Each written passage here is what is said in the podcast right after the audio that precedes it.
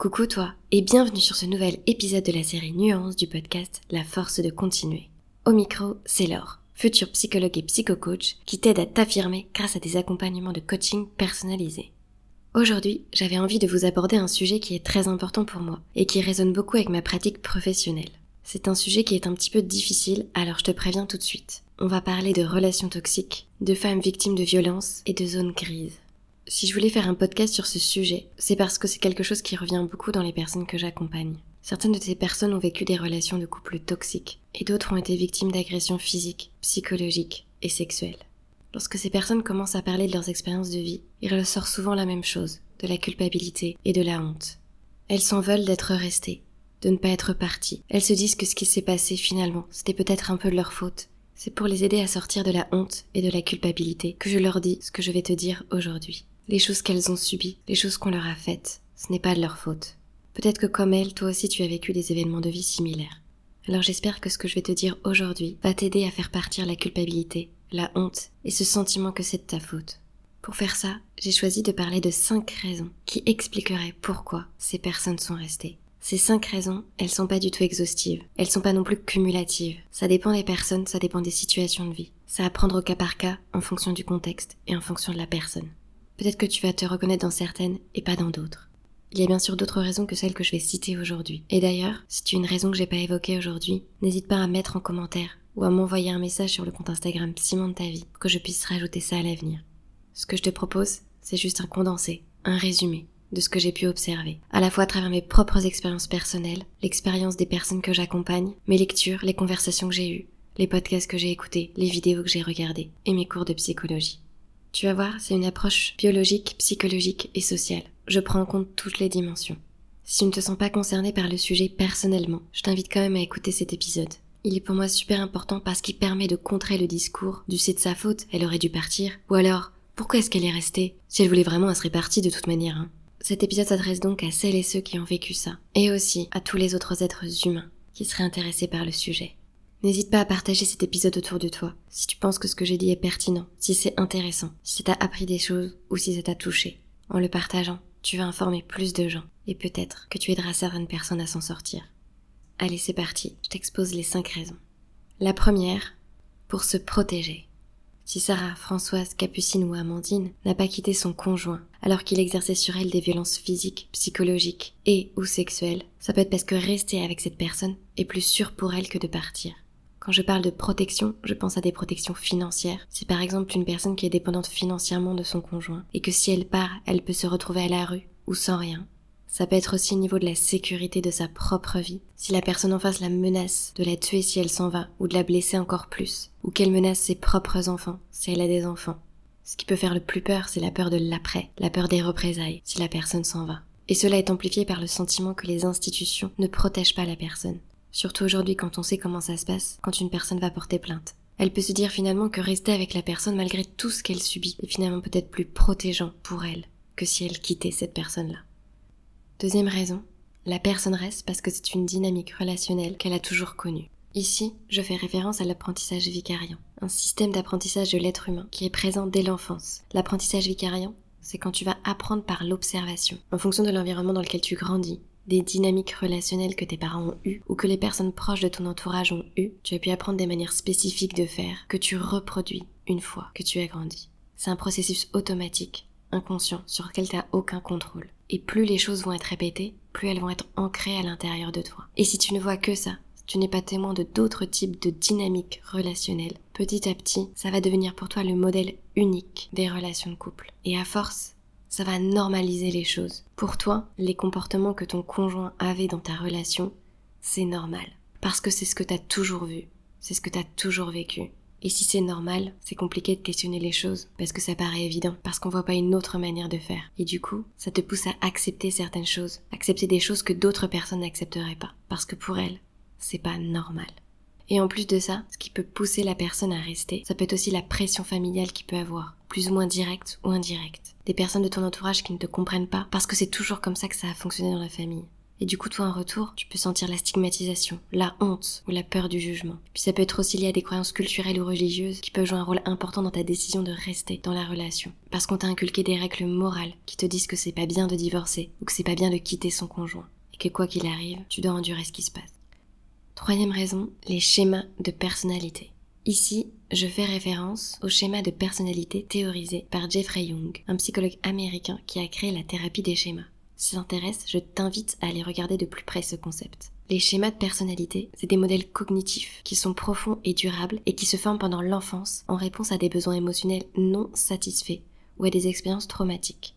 C'est comme des croyances que tu as sur le monde, sur toi et sur les autres. C'est des filtres à travers lesquels tu interprètes tes événements, tes expériences. Ça organise la manière dont tu perçois le monde. Ces schémas, ils ont à la fois un impact sur tes pensées sur tes comportements et sur tes réactions émotionnelles. C'est eux qui vont guider tes actions. Et à nouveau, ces schémas-là, ils sont automatiques. Ils se sont construits en fonction de ce que tu as vécu pendant ton enfance et ton adolescence et la manière dont tes figures d'attachement, les personnes qui s'occupaient de toi, ont répondu ou non à tes besoins. Ces schémas-là que tu as une fois adulte, tu ne les as pas choisis. C'est pas ta faute si tu les as. On en a tous et on en a toutes. Ici, je te parle pas de schémas pathologiques. C'est des schémas qui peuvent être dysfonctionnels une fois que t'es adulte et qui peuvent parfois te faire souffrance. C'est un peu comme des croyances limitantes qui vont être liées là à ton fonctionnement intime, au fonctionnement de ta personnalité. Comme je te le disais, ces schémas de personnalité-là, ils ont un impact sur tes comportements. Et selon le type de schéma que tu peux avoir, Jung en a théorisé 18. Je vais pas tous te les présenter parce que sinon ce podcast durait beaucoup trop longtemps. Mais à nouveau, si ça t'intéresse, je t'invite à aller faire tes propres recherches ou à m'envoyer un message, on pourra en parler avec plaisir. Certains de ces schémas peuvent expliquer le fait que la personne reste dans la relation et ne quitte pas son conjoint qui lui fait du mal. Par exemple, ça peut être un schéma d'abandon. Derrière le schéma d'abandon, il y a plusieurs pensées et plusieurs peurs. L'idée ici, c'est que la personne va rester avec son conjoint ou sa conjointe parce qu'elle a trop peur qu'elle la quitte. Elle a trop peur de se retrouver seule après et elle se dit que si cette personne-là la quitte, elle ne va jamais retrouver personne. Et être abandonnée, c'est encore plus douloureux que ce qu'elle est en train de vivre actuellement. Tu peux aussi retrouver le schéma de dépendance. Une personne qui se croit incapable d'être seule ou de s'occuper d'elle seule. Résultat, quoi qu'il arrive, elle va rester avec la personne avec qui elle est, parce qu'elle se dit que seule, elle ne survivra pas. Tu as aussi des schémas comme le schéma de la personnalité atrophiée, le schéma d'assujettissement, le schéma de punition. Tous ces schémas-là, ils sont inconscients. Et tant que tu vas pas chercher à l'intérieur de toi ce qui se passe, tu ne vas pas les voir. Mais ils ont une influence très importante sur tes choix de vie. Pour certaines personnes aussi, le comportement du conjoint peut être une preuve d'amour et de se dire que, en fait, s'il fait tout ça, c'est qu'il s'inquiète pour moi, c'est qu'il s'intéresse à moi et qu'il m'aime. Ça, c'est un autre schéma, une autre croyance liée à la manière dont l'amour est perçu, dont les relations sont perçues. Et ça, ça peut venir à la fois des expériences de vie et aussi des représentations sociétales. Et ces schémas-là, ils vont être renforcés par le comportement de la personne en face. Elle a un comportement qui peut être manipulateur. Elle va s'excuser pour ce qu'elle fait et puis dire qu'elle va pas recommencer. Parfois, elle peut aussi dire que c'est à cause de l'autre qu'elle est comme ça, que c'est parce qu'elle a fait quelque chose qui ne lui a pas plu. Et la personne victime en face, elle va finir par croire ce discours-là. Et se dire qu'en effet, c'est de sa faute. Et en fonction des schémas qu'elle va avoir, cette croyance va être plus ou moins forte et plus ou moins intense. Elle se dit que oui, le conjoint a raison, elle va culpabiliser, avoir honte, et se dire que c'est elle qui a tort. Quatrième raison, la socialisation. Ici, je fais référence au rôle social dans lequel tout être humain a été construit. On a tous été socialisés d'une certaine manière, en fonction des normes de la société. En grandissant, on a tous appris des rôles en fonction du genre social dans lequel on appartenait. Ces rôles-là, ils n'ont pas de fondement biologique, c'est des rôles sociaux. Dans les dynamiques relationnelles sociétales, même si ça change un petit peu aujourd'hui, comme un rôle historique sociétal de la femme qui doit satisfaire les besoins de l'homme, tandis que l'homme, lui, doit apporter un soutien financier et matériel à sa famille. Et puisque l'homme apporte le soutien financier et matériel, la femme devrait répondre à tous les besoins de l'homme. Et ça, en soi, tu peux le voir dès le début des relations. Une chose qui peut paraître anodine, quand dans un rendez-vous amoureux, un homme paye un verre à une femme, ça crée déjà une dynamique relationnelle où l'homme a donné quelque chose à la femme et du coup la femme doit lui donner autre chose en retour. Et dans l'idée, lui donner autre chose, c'est lui donner une relation sexuelle. Parce que c'est à ça qu'on s'attend. Et ça peut paraître une dynamique normale, parce que c'est quelque chose qu'on retrouve partout. Se dire que bah quand je rencontre quelqu'un, quand je rencontre un mec, il faut forcément passer par la phase relation sexuelle. Et même si t'as pas forcément envie. Sauf que souvent les femmes, leur envie, elles mettent un peu de côté. Parce qu'elles se disent bah c'est comme ça que ça fonctionne, alors vas-y, on fait les choses comme ça. Une autre dimension de la sociabilisation, c'est l'affirmation de soi, et notamment apprendre à dire non. C'est plus difficile pour les femmes de dire non, parce qu'elles ont jamais appris à dire non. On s'attend plutôt à qu'elles prennent pas trop de place, parce que c'est les hommes qui prennent plus de place. Elles sont plus socialisées à accepter plus de choses que les hommes. Résultat, quand on devient une relation, ou dans un rapport sexuel, eh bien ça peut être plus difficile pour les femmes de montrer clairement qu'elles ne veulent pas. Et en plus, elle peut se dire que c'est dangereux pour elle, parce que si elle montre qu'elle veut pas, il peut y avoir des représailles qui vont lui retomber dessus. Et là, on retrouve cette notion de zone grise, où finalement, la femme ne voulait pas forcément, mais elle l'a fait quand même. Possiblement, elle n'est pas parvenue à dire non. Et d'un autre côté, on n'apprend pas au gars le consentement. On n'apprend pas au gars à essayer de déchiffrer ce qui relèverait d'un consentement ou d'un non-consentement. Qu'est-ce qui fait dire que la personne en face de toi, elle a vraiment envie d'aller plus loin? Et ça, l'éducation au consentement, ça fait partie de l'éducation à la vie relationnelle, affective et sexuelle que l'éducation nationale a mis en place ou du moins essayer de mettre en place. L'idée c'était d'avoir trois séances d'éducation à la vie relationnelle, affective et sexuelle en milieu scolaire. Et parmi les sujets abordés, il y a la question du consentement. Et je parle en connaissance de cause parce que j'ai moi-même écrit un référentiel quand je travaillais à Mayotte sur cette éducation-là. Et j'ai aussi animé des ateliers sur le consentement. Et une partie des choses qu'on faisait avec les jeunes, c'est à la fois leur permettre d'exprimer leur envie, de dire quand ils avaient pas envie et quand ils avaient envie, et aussi de pouvoir reconnaître chez la personne en face Qu'est-ce qui montre que la personne est consentante ou pas? Et aussi de pouvoir lui poser la question et demander aux autres ce qu'ils veulent, avant de passer à l'action. Une autre dimension de la socialisation, c'est le schéma de la fille qui doit prendre soin de l'autre. C'est le schéma de la femme qui doit sauver son conjoint ou la personne avec qui elle est. Et là, on retrouve un peu le mythe du bad boy que tu revois dans des films ou dans des séries. Tu sais, c'est la gentille fille au lycée qui tombe amoureuse du mec le plus populaire, qui a une réputation de sortir un petit peu avec tout le monde. Et elle, pendant tout le film, ce qu'elle va réussir à faire, c'est changer le gars il va passer de je sors un petit peu avec tout le monde à je sors qu'avec une seule fille. Tu peux retrouver ça chez certaines femmes, le fait de vouloir sauver l'autre. Et en voulant le sauver, ça va excuser tous ces comportements un petit peu problématiques. La femme va se dire, oh mais c'est parce qu'il a vécu tellement de choses difficiles quand il était plus jeune. Moi je suis là pour l'aider à s'en sortir. Je vais le guérir, je vais le rétablir. C'est mon rôle, en tant que conjointe, d'être là pour lui. Je sais que ça va pas durer de toute manière. Il va changer. C'est aussi grâce à moi qu'il va changer. Cinquième et dernière raison, qui est plus biologique, tes mécanismes de défense face à un danger qui te permettent et qui t'ont permis de survivre. Ici, c'est des choses qu'on a héritées de notre évolution. Il y a quatre mécanismes de défense, mais ici, je vais t'en parler que de trois. Si tu veux en savoir plus sur le sujet, tu peux aller écouter l'épisode que j'ai fait sur tes stratégies de défense.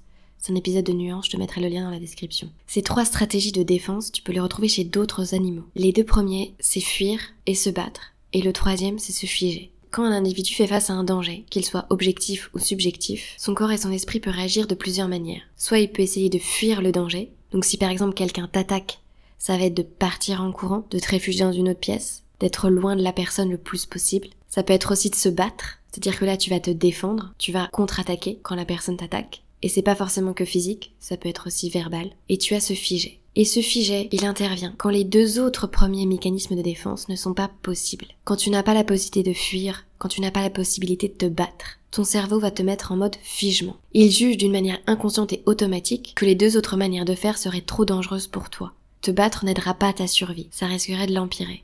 Et fuir, tu peux pas, t'es coincé. Résultat, tu vas te figer. C'est-à-dire que ton corps ne peut plus bouger, tu te figes complètement. Et c'est ce qui peut se passer quand tu es victime d'une agression. Tu peux pas fuir, tu peux pas te battre. Résultat, pour survivre, ton corps il va se figer. Et quand t'es figé, tu peux pas bouger. Rien ne peut sortir de ta bouche. Tu peux pas dire non, je ne veux pas.